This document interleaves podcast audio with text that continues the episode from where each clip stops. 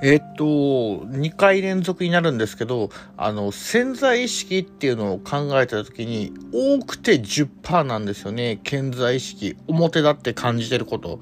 で、表だって感じてることっていうのを、表で自分がこう、なんとなく感じてることで、多く見積もると、10%だけど、潜在意識って90%を示してるわけですよね。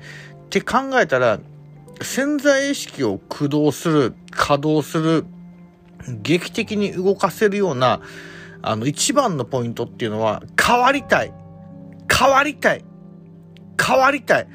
絶対変わる。絶対いけるっていう、もう、執念にも感じるようなとこだと思うんですよね。執念にも近いような、絶対変わる。絶対いける。絶対俺は変わってやるっていう部分っていうのを繰り返し繰り返し唱える、見る。で、自分が思ってることを叶えてる人と近づいていくっていうのいろいろあると思うんですけど、トランジスタンスっていうふうに言います。変わりたいっていう意識。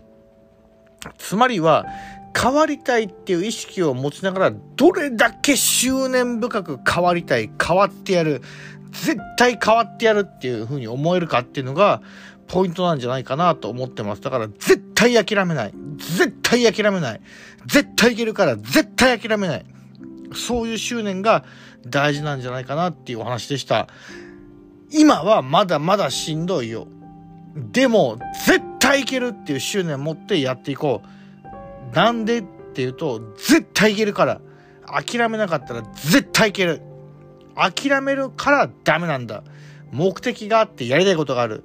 自分がこういう風にすることで、社会に対してこういうインパクトを与えたい。君にはそれがあるんだ。だから絶対いけるし、絶対いける。変わりたい。変えていきたい。社会を、周りの人を、自分を。